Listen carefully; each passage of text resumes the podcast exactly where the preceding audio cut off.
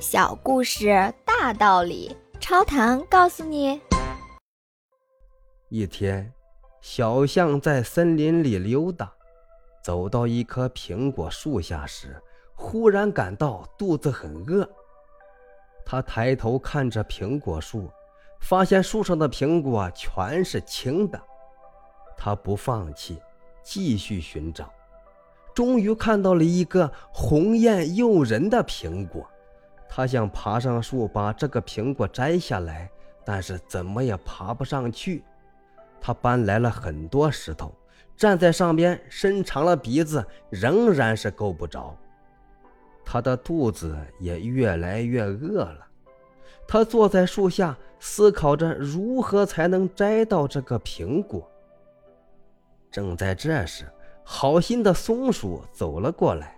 “嘿，小象。”你在这里干什么？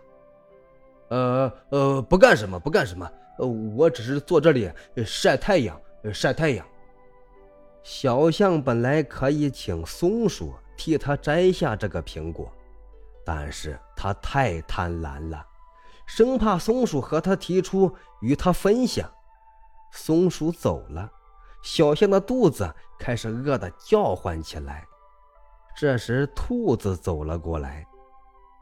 小兔子关心地问道：“小象，你在这树下干什么呢？呃，是不是生病了？”“哦，不不不，我只是坐这里晒太阳，晒太阳。”小象也可以请兔子摘下这个苹果。谁都知道，小兔子非常的善良，又是爬树的高手，但是小象还是想独享这个苹果。小兔子走后。小象饿的是实在受不了了，这一切正好被经过这里的黄鼠狼看到了。小象知道黄鼠狼的名声实在是太差，不想把红苹果的事告诉他，但是不争气的肚皮让他思维失常了。呃，树树上有一只红苹果，呃，如果你替我摘下来，我愿和你一起分享。黄鼠狼笑了，啊啊，好，好，好，你等着，我替你摘下来。过了好长一会儿，黄鼠狼才从树上下来。嘿嘿，谢谢你让我看到那个苹果，味道确实不错，又香又甜，味道好吃极了。说完之后，他扬长而去，扔下小象，傻傻的站在那里。